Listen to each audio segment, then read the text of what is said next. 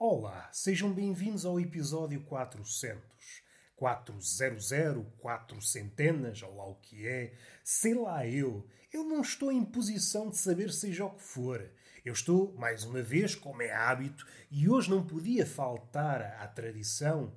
Se há coisa que é para manter é esta tradição de estar deitado, é a única coisa boa na vida, é estar deitado, ou estar deitado com vista ao acasalamento. Agora lembrei-me logo de várias coisas, mas temos de ter calma. Estava aqui a fazer este prelúdio em relação a este episódio tão especial, o número 400. Já apareci 400 vezes para vos dizer bacuradas. E às vezes, também calha, não é que eu queira, não é que eu domine essa dinâmica de vos ofrendar pepitas, mas de vez em quando lá sai. Por obra do acaso, por obra do Roberto, não sei qual é a autoria da pepita de alguém há de ser, nem que seja das musas, essas cabrinhas tão desacreditadas que antes, em tempos remotos, confidenciavam aos poetas, aos bardos, aos vates, aos aedos, coisinhas polpudas. Até custa dizer esta palavra. A minha garganta já está a ceder, como é seu apanágio. Coisas polpudas, cheias de polpa. Uma pessoa até enche a boquinha para dizer a palavra polpuda. Até vou dizê-la outra vez. Polpuda.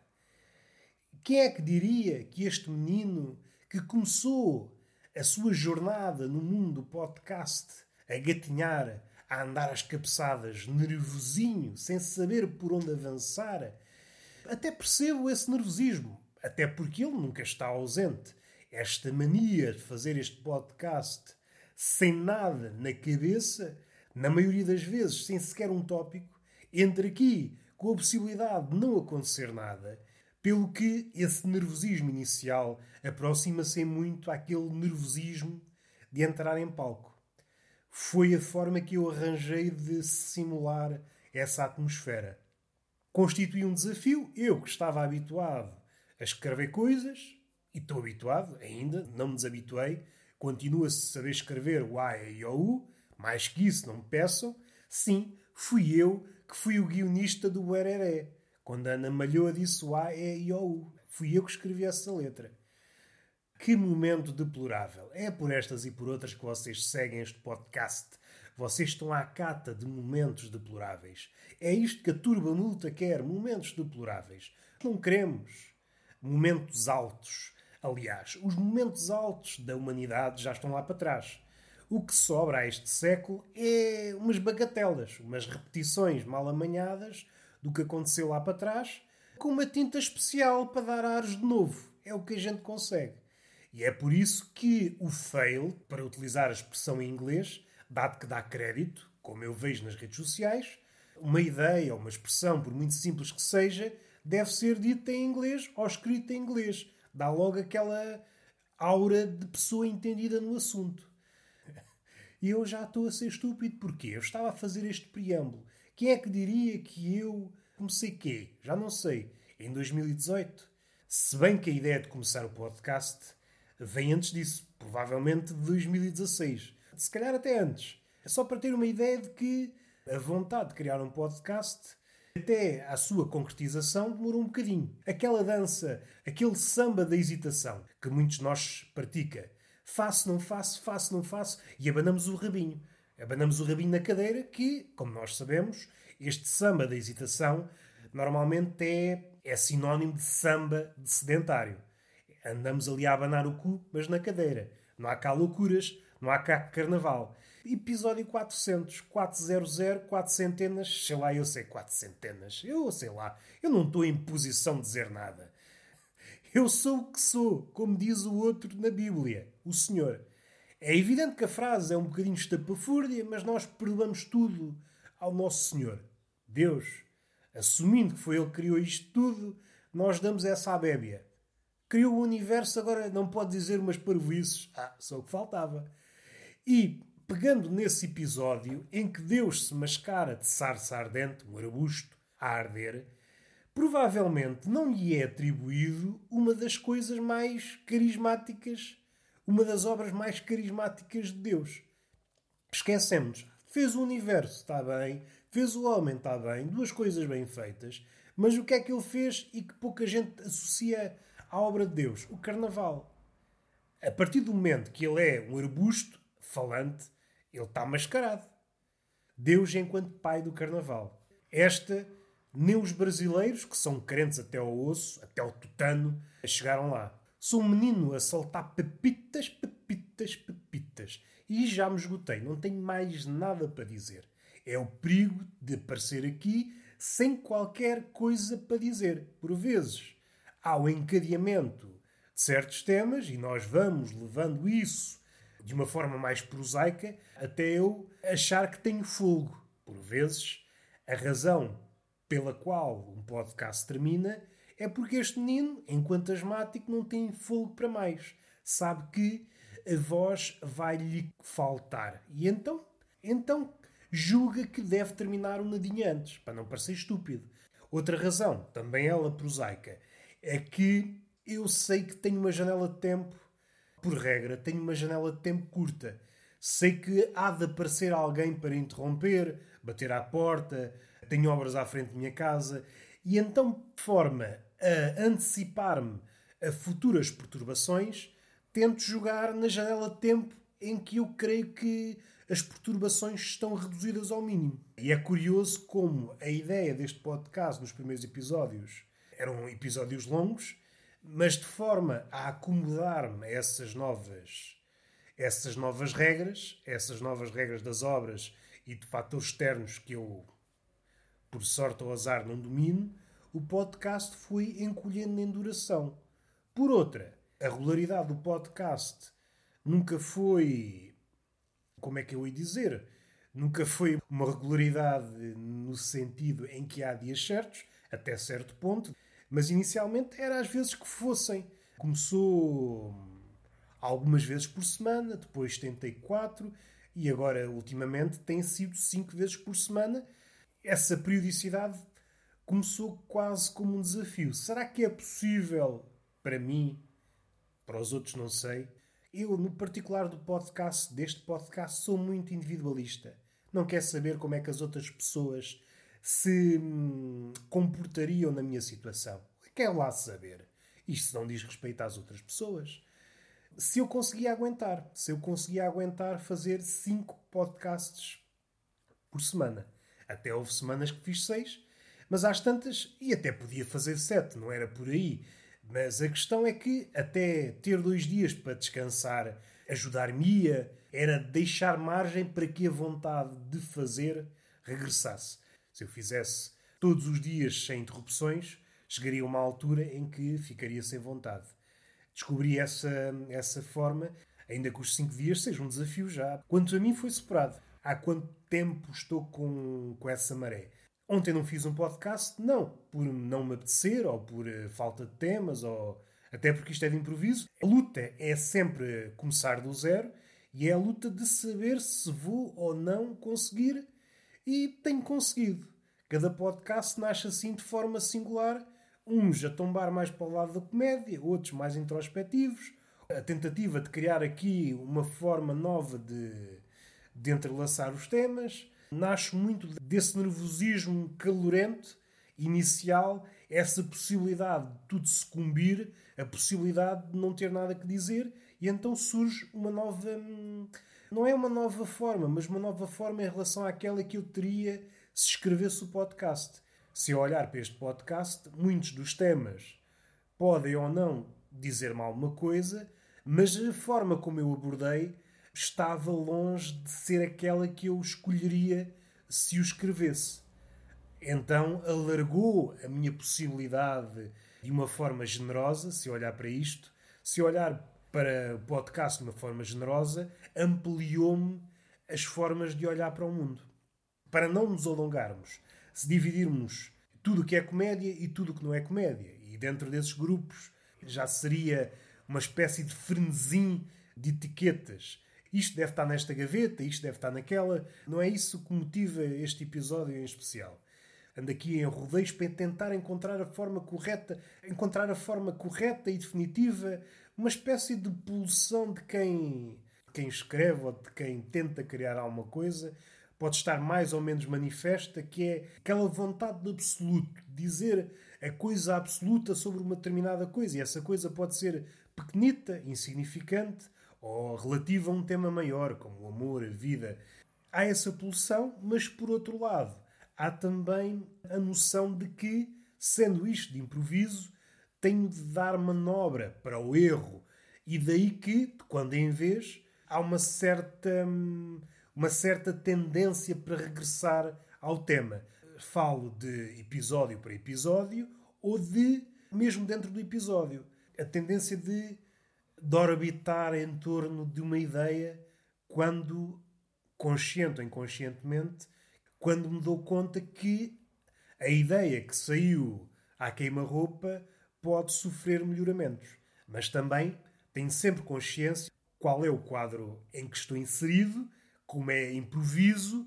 Há vezes em que pode sair uma coisa mais burilada e outras, até porque é impossível, a perfeição já de si é uma utopia, por vezes é deixar respirar. E é curioso como tudo isso, essas dinâmicas, estão no inconsciente. Pondo as coisas em perspectiva, é curioso como há temas que conheceram mais ou menos um fim num certo episódio, mas depois regressam volvidos 50 ou 100 episódios, porque, entretanto, já se pensarmos nos temas e nos subtemas como uma espécie de galáxia em que há constelações e todas as configurações de corpos celestes, eu já fui adicionando mais temas, o meu sistema já está mais complexo, já tem outras formas de olhar. Então, mesmo que surjam os mesmos temas, as mesmas abordagens, eu já posso adicionar uma, uma nova visão, já tenho outra forma de olhar. Para dar um exemplo, para fugir desta esfera abstrata, o mesmo se passa quando passamos pela mesma rua todos os dias durante uma década. Mas há um dia em que somos acometidos por uma paixão, uma paixão carnal, para não estar a invocar a paixão pelas artes, e é curioso como essa rua, que foi sempre igual durante anos, é subitamente outra rua, graças à visão que é injetada pela paixão. Não sei se já sentiram na pele essa quase magia, e é uma magia efêmera. É preciso agarrá-la enquanto ela está connosco, que facilmente o mundo ou nós mesmos exorcizamos-la. Varia de pessoa para pessoa, varia consoante a natureza da paixão, mas não nos alonguemos por aí. O que é interessante é a visão concedida pela paixão. Nós vemos outra rua na mesma rua. E estou a dar o exemplo mais prosaico. É válido para a rua, livros, o mundo em geral. Se quisermos, a paixão, e quem diz a paixão diz o amor, dá-nos um novo olhar sobre as coisas de sempre. É uma paixão pelo tema que me concede um novo olhar. Se ruminar assim um bocadinho sobre isto, é também assumitor, é aquilo que me desperta o ânimo, aquilo que me dá vontade de fazer qualquer coisa. E eu estou a pensar no âmbito das coisas que nos chegam ao olhar, ao tacto, aquilo que nós chamamos arte ou aquilo que se aproxima de arte. Pode ser ou não arte, pode ser uma paisagem, mas aquilo que nos estimula para fazer qualquer coisa. Há um grupo de coisas, não estou a dizer que este grupo explica tudo. Estou a dizer que este grupo explica grande parte daquilo que me motiva, que é as coisas ou as pessoas, as obras ou o artista que me consegue passar a paixão. É como se a paixão fosse contagiante. E essa paixão pode ter várias formas. Pode ser uma paixão que está plasmada num quadro, num livro, numa série, num filme, numa dança também. Quando sinto essa paixão, parece que momentaneamente se dá o mesmo fenómeno. Me empresta um novo olhar. E daqui das duas, uma. Esta paixão normalmente é mais efêmera do que a outra paixão carnal. E eu peço para se acalmarem aqueles mais literalistas, aqueles mais cínicos, para fazer uma ponte que une este episódio e o episódio anterior, olhar para as coisas, para usar aquela expressão já caduca, olhar para as coisas como elas são, pode ser útil em várias situações, mas pode ser limitativa, pelo menos no campo das artes. Entramos no lado mais romântico. E do cinismo ao romântico há todo um espectro de visões. Para não complicarmos mais a equação, do cinismo, o ultra cínico, o cínico contemporâneo, ao romântico, que crê ver nas coisas aquilo que o cínico não consegue ver, e o cínico, a pouco romântico, estás a ver coisas que não existem. Mas o romântico pode, com essa visão, com essa, essa paisagem que só desabrocha aos olhos dele, pode criar uma nova, uma nova paisagem. Encontra paisagens dentro de uma paisagem. O cínico, em última instância, só consegue ver uma paisagem. O romântico, se for capturado por esse jogo de paixões, ainda que possa ser levado ao abismo, que a paixão, como nos ensinaram os gregos, a paixão ligada à criação, porque o Eros teve várias, várias mutações, vários entendimentos, e a paixão e a criação nunca andam muito longe.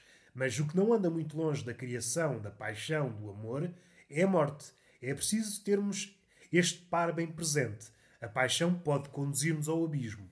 Mas antes do abismo, uns passos antes do precipício, há a possibilidade de criar novos mundos, ao olhar do cínico, inverosímeis, mas é um legado que os vindouros poderão entender como outra forma de ver o mundo. Esta é a minha posição em relação ao mundo da arte, ao mundo propriamente dito. Aquilo que me move realmente é isso, a paixão. Quando a paixão me é transmitida de forma verbal ou não verbal, e isto também depende se me toca nos sítios certos e se eu estou mais ou menos disponível para receber a paixão, o resultado dessa transmissão de paixão é que fico com energia para, para a criação. E é curioso como os gregos acertaram tanto nesta ligação entre a paixão e a criação, a paixão e a morte, Ainda que a morte, carregando aquilo que carrega o inominável e o fim, até certo ponto é útil tê-la por perto. Dá-nos um sentimento de urgência. Aliás, todas as pessoas que eu admiro na arte ou até na vida comum, não é que estejam sempre a falar na morte, mas esse sentimento de urgência está presente naquilo que fazem. Alguém que tenta se aliar desse sentimento de urgência, cai no outro lado, que é um lado palerma. É um lado, se quisermos, adolescente. A ideia de que somos sempre eternos. Esse lado, ainda que, talvez, do ponto psicológico, numa janela curta de tempo, seja, vá, saudável, se prolongado não é saudável, entramos num mundo que pouco tem que ver com o real, e ao contrário do apaixonado, pode causar problemas, porque no limite comunicará numa língua que nada tem que ver com os idiomas do mundo, será impossível traduzirmos a língua dessa pessoa aliada, começará a exigir ao mundo real que ele modifique esse idioma.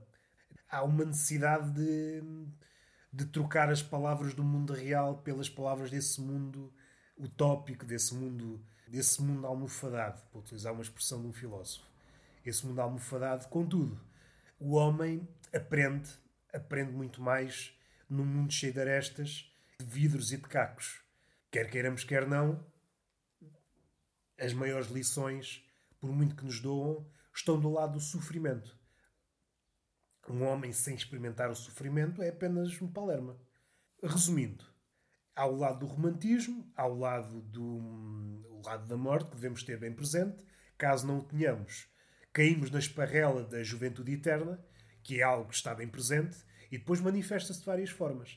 Esta ideia de que vamos durar para sempre, não sabermos conviver bem com a morte, é engraçado como tudo isto tem consequências a todos os níveis. Um artista. Primeiro era preciso perceber se podemos chamar artista a quem tenta fugir da morte, a quem tenta esquivar-se da ideia da morte. Mas o resultado está à vista. Alguém que tenta criar essa, essa redoma que o protege da ideia de morte, a sua obra é muito fraquinha. É uma obra pirotécnica que tenta esconder o seu vazio. Já me perdi, não era por aqui que eu queria ir. Estava aqui a deambular à volta do podcast. Como já falei tanta coisa, é sempre um risco que ressurja cada episódio. Há de chegar o dia, e se chegar, terei de o receber, terei de entendê-lo. Não é como fatalismo, mas é a consequência de, de o homem ser falível, não ser inesgotável. Há de chegar o dia em que eu não terei mais nada para dizer. Até podemos, se formos mais críticos, declarar que nunca tive nada para dizer. E até podíamos dizer de outra forma. O que é o homem senão uma pessoa que não tem nada para dizer? E é por isso que se move em direção a esse inefável. Esse é o caminho dos poetas e, em parte, esse é o caminho de todo, todo aquele que é artista. Vai sempre em direção ao inefável. Tentar resgatar, por pouco que seja, a resgatar algumas bagas desse inefável e tentar traduzir esse inefável, esse indizível, para uma língua mais ou menos perceptível. Pode não ser rapidamente perceptível, por vezes não será perceptível aos seus contemporâneos, mas será perceptível envolvidas umas décadas, uns séculos. Há que também ter isto no horizonte. Estou a pensar em filósofos, em poetas. Nos humoristas é mais complicado porque o humorista tem sempre um pé bem assente no presente. Todas as artes têm mais ou menos um pé bem assente no presente. Mas o comediante faz parte da forma do humor estar bem assente no presente. De uma forma ou de outra, tem de estar bem informado acerca das convenções da sua era, ainda que as possa quebrar, e aí partilha de uma característica que está presente em todas as artes, tentar lutar contra a convenção, mas, por exemplo, a literatura ou a poesia, que é um exemplo melhor, pode lutar desde o início contra as convenções. A missão pode ser um fracasso. Pode afinal perceber-se que não conseguiu. Aliás, a luta a luta anti-convenção criou outra convenção. E assim o seu resultado, a sua missão saiu gurada.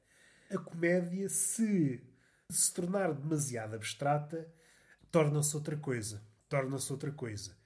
E aqui, no limite, entramos naquilo que era sonhado por Malhermé ou, ou o Sr. Teste, mas mais Malhermé, com a ideia, a idealização de um livro chamado O Livro em que eh, tentasse criar tudo do zero. Essa ideia de criar tudo do zero não existe. A existir aconteceu com Deus. Nós somos um Criador minúsculo. O C é minúsculo, ao contrário do Criador maiúsculo. É isso que nos difere.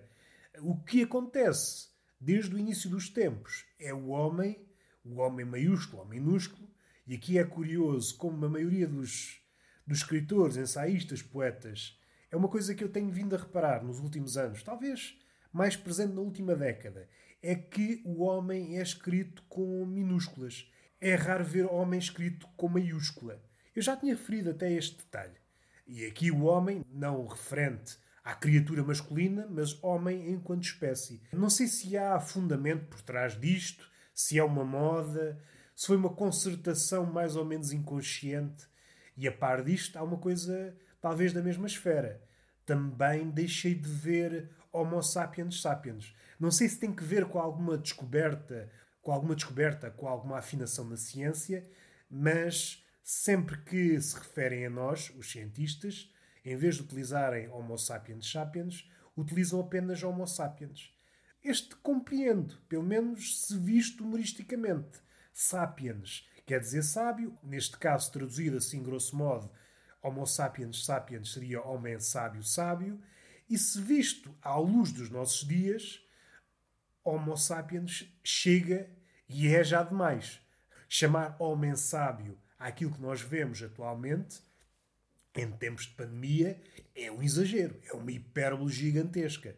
Se calhar até precisamos de outro apodo para aquele homem que está a borbulhar nos anos que correm e já, como é que eu ia dizer, profetiza o homem que há de vir.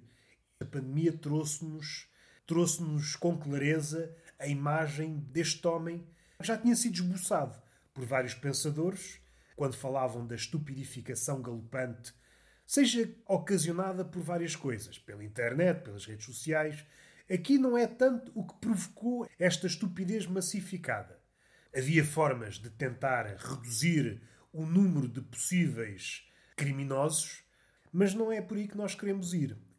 Acho que uma coisa é certa: aquela dúvida que assolava há uns anos, antes da pandemia, estamos a ficar mais estúpidos. Uns diziam que sim, pensadores diziam nunca houve tanto estúpido como agora. E de seguida havia uma massa insurgente que dizia isto é pessoal de outro tempo que não sabe ver as coisas, nunca fomos tão inteligentes, nunca houve tanta informação. E este argumento já é revelador de qualquer coisa.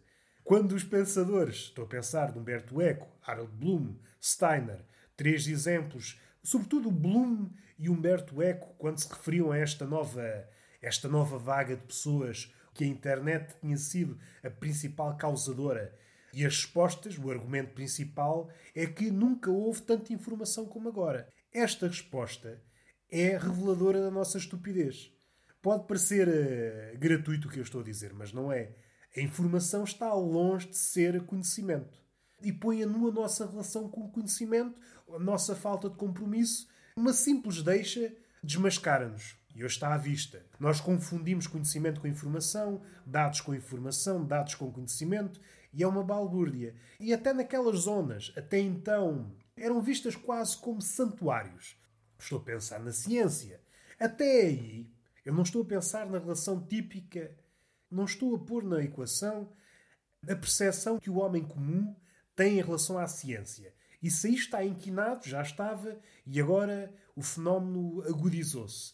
Eu estou a pensar no próprio seio da ciência. Até a relação que os próprios cientistas têm, por vezes, com o seu objeto de estudo, está um bocadinho inquinada. Quer queiramos, quer não, nós somos filhos do nosso tempo. E o nosso tempo é dominado por várias dinâmicas a dinâmica da vertigem, a dinâmica da velocidade. E isso é perigosíssimo em várias áreas. Na área da ciência, que requer um compromisso, até para criar um tipo de nova visão, e entramos outra vez na mesma ideia, pensando em Einstein e em outros que tais.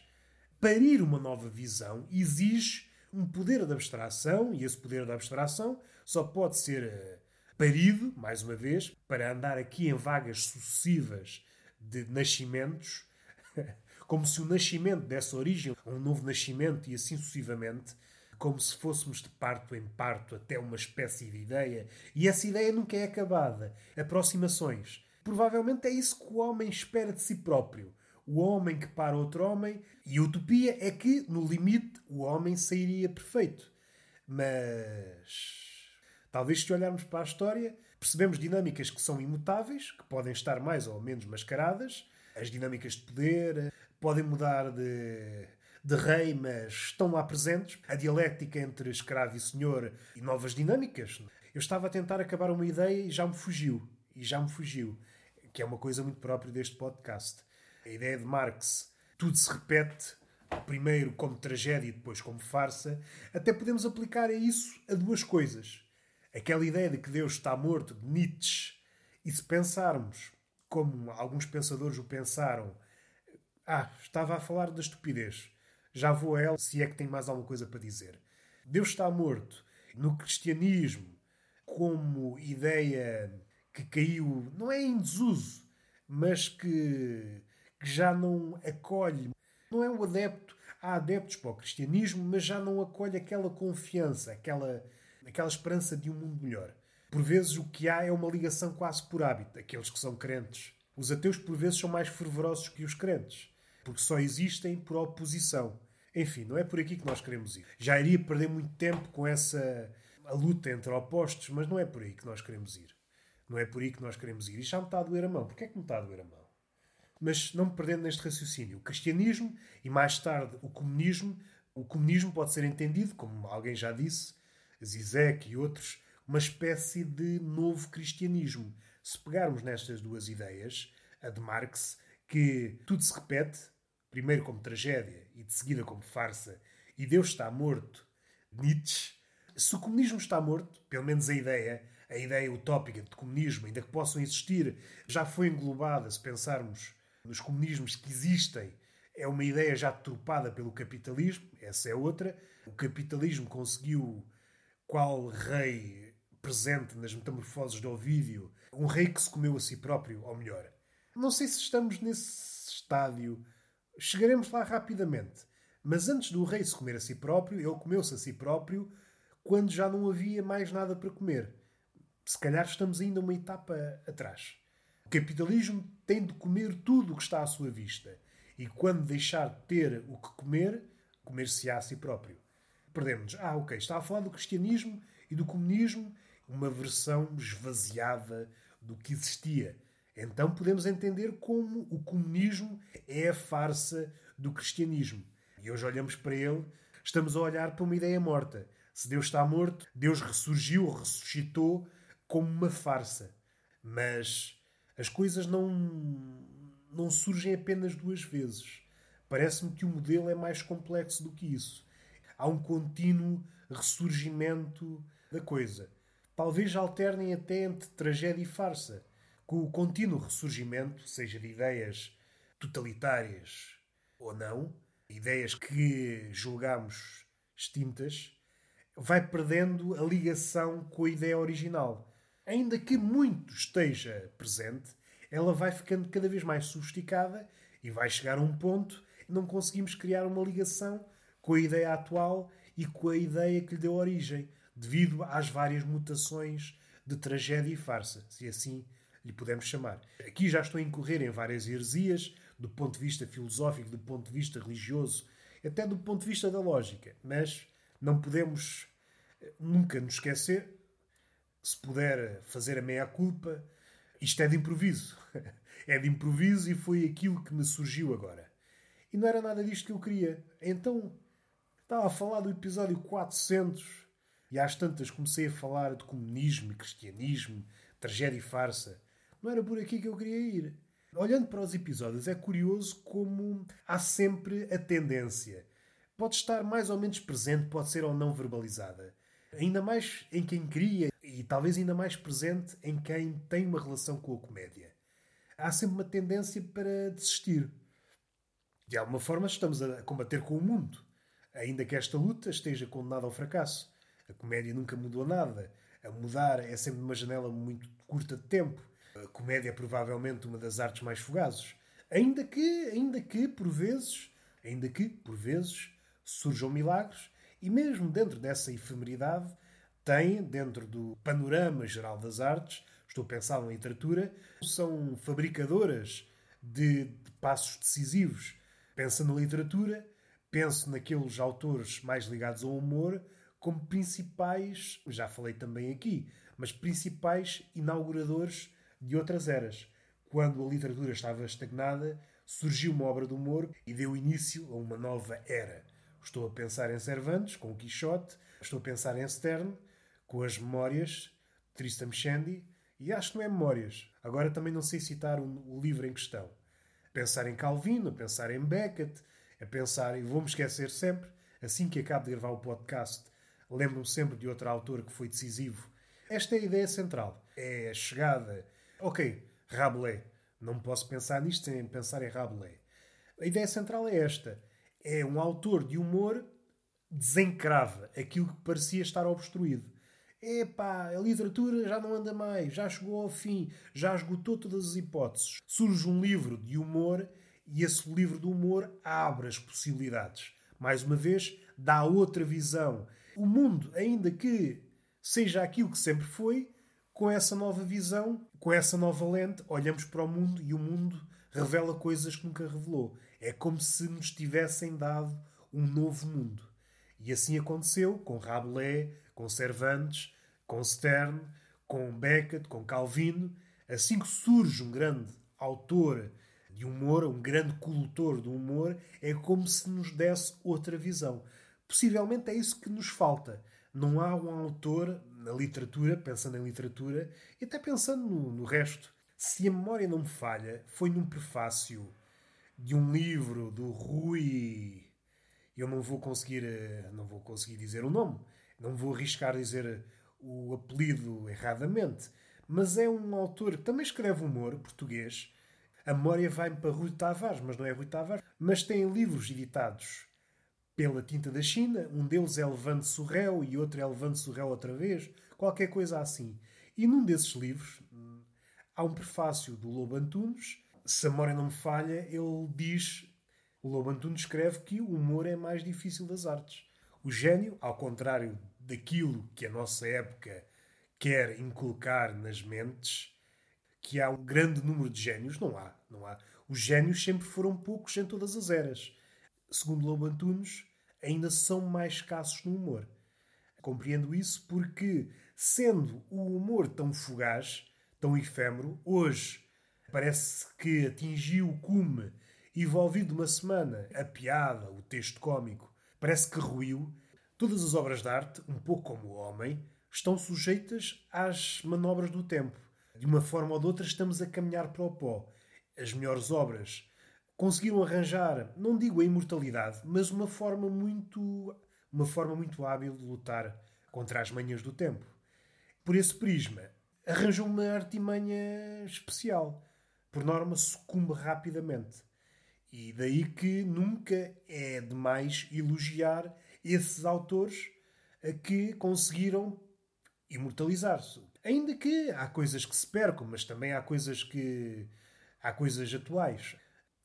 Se pensarmos num livro bastante antigo, um dos primeiros, não é romance, mas um proto-romance, ainda que eu considero facilmente um romance, O Burro de Ouro, de Apuleio, é evidente que, se não tivermos as referências, quer do panteão dos deuses, a coisa torna-se difícil, pouco digerível e, muita da piada se, se esvai. Mas se conseguirmos ter em nossa posse algumas chaves, ainda tem muita comédia. E o mesmo é válido para Aristófanes. E além da piada, tem também presente algumas das, das questões de quem faz comédia. Uma das comédias de Aristófanes, há lá uma parte, há uma parte, um interlúdio qualquer. Uma das personagens, ou o coro, já não me lembro bem, faz referência àquela questão que o comediante tem sempre presente, que é o público se calhar não entende isto. Eu já falei nisto, eu já tenho episódios em que discorria à volta de Aristófanes, os seus mestres, mas de uma forma geral, para sintetizar, olhava para trás e via como os antigos mestres eram rapidamente esquecidos. As mutações da comédia e como só podíamos ir até certo ponto. Aquilo que se pode dizer sob pena de ser punido já estavam lá presentes. Aquilo que está no domínio, grosso modo, do politicamente correto. As questões relativas ao público. Isso está bastante atual. Qualquer, qualquer fabro da comédia debate-se com as mesmas questões. É curioso como as questões se mantêm e se mantêm é porque não há respostas. Se já alguém tivesse chegado a uma resposta definitiva, as perguntas perderiam o efeito. E não sei por que motivo vim ter aqui. Que razão há para, para me perder nas terras da Grécia Antiga? Já é a terceira ou quarta vez que tento formular esta ideia e dou sempre uma guinada. Estava a falar da, da questão da, da desistência, deixei em aberto a questão da estupidez, mas essa vou deixar em aberto. Hei de voltar a ela um dia. A questão da desistência está presente porque, em termos práticos, é fazer uma coisa e a coisa terá aceitação ou não, Ainda que eu reconheça que sou uma criatura singular, avessa a contaminações de terceiros e resista bem ao pavor de não ter os números expectáveis, mas de quando em vez aparece. Não tem talvez o poder que tem para a maioria, caso contrário, não falaria das coisas que falo. Este episódio, por exemplo, não teria cabimento. Falaria das coisas que todos falam. Poderia até, como é comum nos dias que correm, fazer-se a crítica referindo toda a gente está a falar nisso e acabando por falar nisso. Como se houvesse quase uma espécie de metacomédia, metacomédia dos chineses, como se nos desse a licença para falar novamente do tema. Este enlã, esta dinâmica, ocorre frequentemente sem que a maioria das pessoas perceba. Como há uma falta de fogo para tentar uma nova visão, tenta-se aqui uns arremedos eu sou superior, não vou falar sobre o tema. E faz-se uma graçola sobre isso. Mas, envolvidos uns 5 minutos, está a falar do tema porque não tem fogo para sair do tema.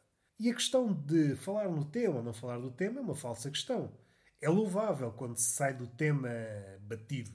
Mas não é por aí. Mais uma vez, voltamos à paixão. Se houver paixão, essa pessoa vai entrar no tema que já foi vandalizado por milhares, vandalizado na acessão mais lata do termo, vandalizado propriamente, entramos lá e partimos tudo, vandalizado se pensarmos que cada tema é sujeito a vagas sucessivas de larápios.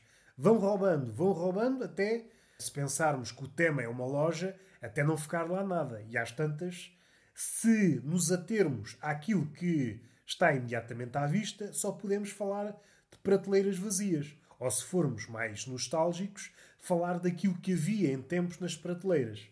Contudo, em havendo paixão, independentemente do estado da coisa vandalizada, podemos dizer qualquer coisa que ainda ninguém disse. A paixão faz com que as coisas desabrochem. Desabrochar. Nunca pensei dizer tantas vezes desabrochar no episódio. E vou dizer outra: desabrochar. Se alguém estiver a ouvir isto no carro, aconselhava parem o carro na berma, desliguem o podcast e digam desabrochar. E depois voltem à vossa vida. Também não vão ficar, não sejam estúpidos a esse ponto, de ficar 5 minutos na estrada a dizer desabrochar, desabrochar, desabrochar. Ainda a polícia passa por vós e diz: Você está maluco, não está? E vocês olham para o agente e dizem: Desabrochar. Alguns passos atrás. Qualquer coisa me motivou a continuar. Aquilo que eu tinha para mim, tinha como objetivos. Primeiro, o objetivo era fazer. Esse objetivo foi concluído. Foi supremamente ultrapassado. Nunca pensei chegar ao episódio 400. A ideia inicial era: é execuível fazer um podcast nestes moldes? Será que é possível fazer algo sem nenhuma arquitetura, sem nenhum pontos de apoio, tópicos, coisas escritas? E isso preocupava-me no início. Ainda que os primeiros pudessem ter surgido, um bocadinho a medo, consegui cinco, mas o sexto talvez já não consiga. O oitavo talvez já não, já não chegue lá. E vencer esse medo é um combate eterno. Chega a um ponto, devido ao cardápio de vitórias que fui acumulando, pensando que cada episódio é uma vitória, dá-me segurança. Essa confiança que é importante. Ainda que este podcast oscile entre as províncias da confiança e as províncias da vulnerabilidade, esse historial permite-me avançar apesar do medo.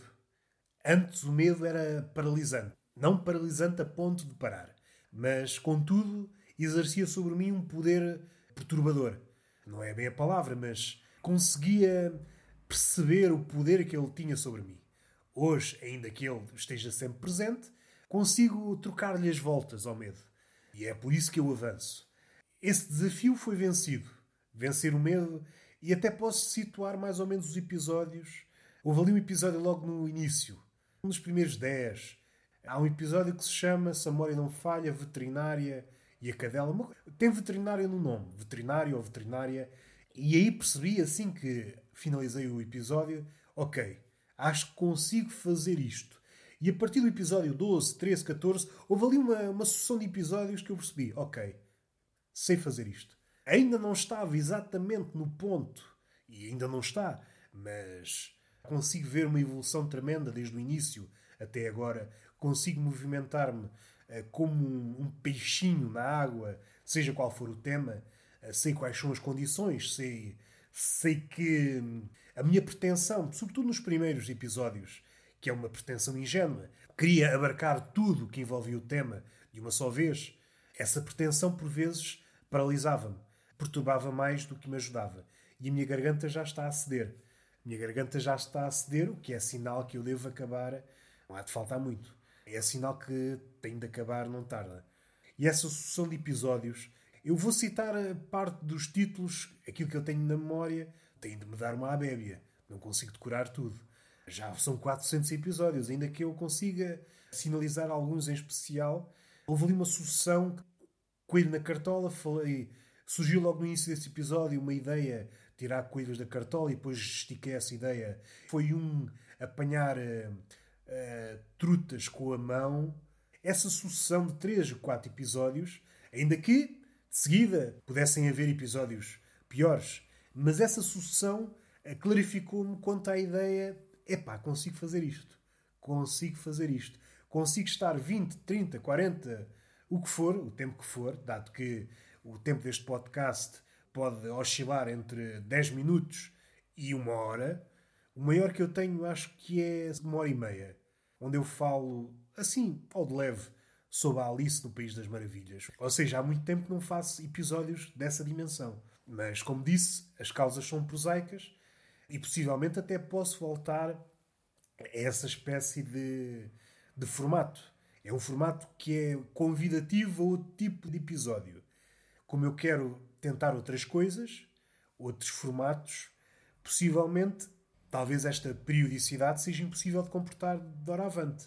Um projeto já falei aqui, se a memória não me falha, se não falei, falo agora, que é um podcast sobre literatura do humor, e isso obrigar-me a escrever. E então, como o tempo não estica, algum tempo que estaria destinado a fazer este podcast, vou guardá-lo para outro. Além de que quero relançar o podcast das conversas. Mais uma vez, pode parecer simples, mas convém relembrarmos desta verdade insufismável. O dia só tem 24 horas. No mínimo, este podcast terá sempre um episódio por semana. Provavelmente, com a redução dos episódios por semana, o episódio que sairá será maior. Será uma consequência existirem novos projetos, mas ainda não está certo. Além desses episódios, dessa sucessão que me clarificou, as dúvidas nunca desaparecem, tal como o medo. Essa sucessão de episódios foi como uma machadada nessas dúvidas que me deu fogo para continuar. Aceitar os altos e baixos, há episódios bons e maus, e isto é sempre relativo.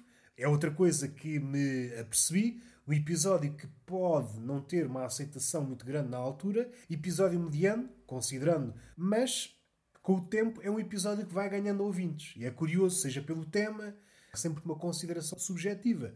Para mim, pode ser um, um episódio que merecia levar outro, outra abordagem, mas, segundo quem ouve, é dos mais ouvidos.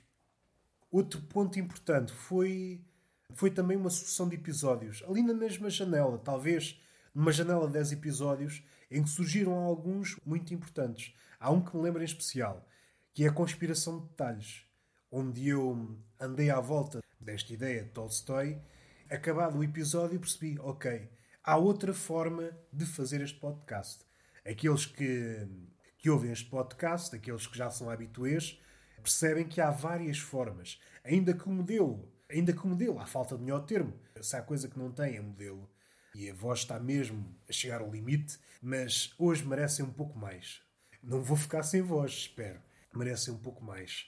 Esta ideia é quase poética, fazer um podcast até ficar sem voz. Já me perdi. O episódio que me deu outra certeza foi a conspiração de detalhes, a certeza que é possível fazer de outra forma. Quando em longe surgem episódios, não é que façam recordar esse episódio em questão, mas há episódios que eu gosto de parar e que são decididamente não humorísticos. E aqui, decididamente, ainda que possam ter umas nesgas aqui e ali de humor, mas são tendencialmente não relacionados com o humor. Episódios em que eu paro para ruminar aqui algumas ideias que possa ter ou não lido, coisas que me estão a apoquentar, são uma espécie de marcos. Há um episódio que, também na mesma janela, um episódio, não sei se chamei Sultão de Delhi, mas é a história, a história, a realidade, de um sultão na Índia que mandou esvaziar a cidade. E tentei habitar esta ideia com outras ideias. O que é que essa imagem me diz? É uma imagem poderosa. Isto existiu mesmo. Não sei se disse corretamente o nome do sultão, mas também não me vou lembrar. Isto está registado na história. É um sultão de Delhi, um sátrapa, um déspota, no cume da sua loucura, mandou esvaziar a cidade. Ele tem um currículo de loucuras, não fica por aí. Há um episódio em que eu falo do Joker, há temas recorrentes, o velho, o bêbado, o taberneiro. Já isso é um bocadinho redutor.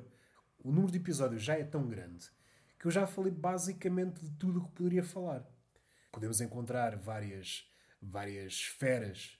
A esfera dos animais, a esfera da poesia, a esfera da literatura, a esfera de pensar o humor, o que é o humor, para onde é que o humor vai, a esfera da atualidade. Pode ou não entusiasmar-me, mas sempre tratada de uma forma diferente. E outro objetivo era, tal como o próprio nome indica, como já falei aqui várias vezes, o túnel de vento é uma área de experimentação. Experimentar, em última instância, é pensar. Em última instância, o túnel de vento é um espaço em que me é permitido pensar. Parece que esses espaços, esses santuários, onde o pensamento pode ser alado, sem qualquer perturbação, sem qualquer amarras, grilhões, jogo as ideias que podem ser de pendor humorístico ou não e tento perceber se essas ideias voam. E assim que vou estendendo essa experiência, vou afinando a ideia para que ela se torne mais aerodinâmica, para que essa ideia se aguente no ar. Às vezes com sucesso, outras vezes sem sucesso, e está feito. A minha voz está mesmo no limite e chegamos ao episódio 400. 400. Não sei se tenho força para chegar ao episódio 500, mas seja como for, já gostei da jornada. Gostei de percorrer o caminho que me trouxe até aqui. Façam aquilo que têm a fazer, partilhem com os vossos amigos. Só que partilhassem com um amigo já era uma ajuda. Façam estrelas no iTunes, eh, cinco estrelinhas, gosto muito disto, digam qualquer coisa para motivar aqui este menino. Se estiverem no Spotify, façam follow, no SoundCloud, comentem, façam o que quiserem. Se gostam daquilo que ouvem, apoiem. O que eu peço é uma coisa mínima, é só um sinal de que estamos vivos. Um sinal de fumo. Estou a pedir um sinal de fumo. Um princípio de comunicação. Um sinal primitivo. Um sinal primitivo. Beijinho na boca, como das outras vezes, mas desta vez especial. Um beijinho que foi apurado. Já foram muitos beijinhos. Chegámos aqui e já nos tornámos mestres na arte de beijocar. E uma palmada, uma palmada sentida, uma palmada que, que é íntima, uma palmada nas nádegas, uma palmada didática, porque o conhecimento nunca deve ser descurado nem mesmo uma palmada nas nádegas. Até à próxima.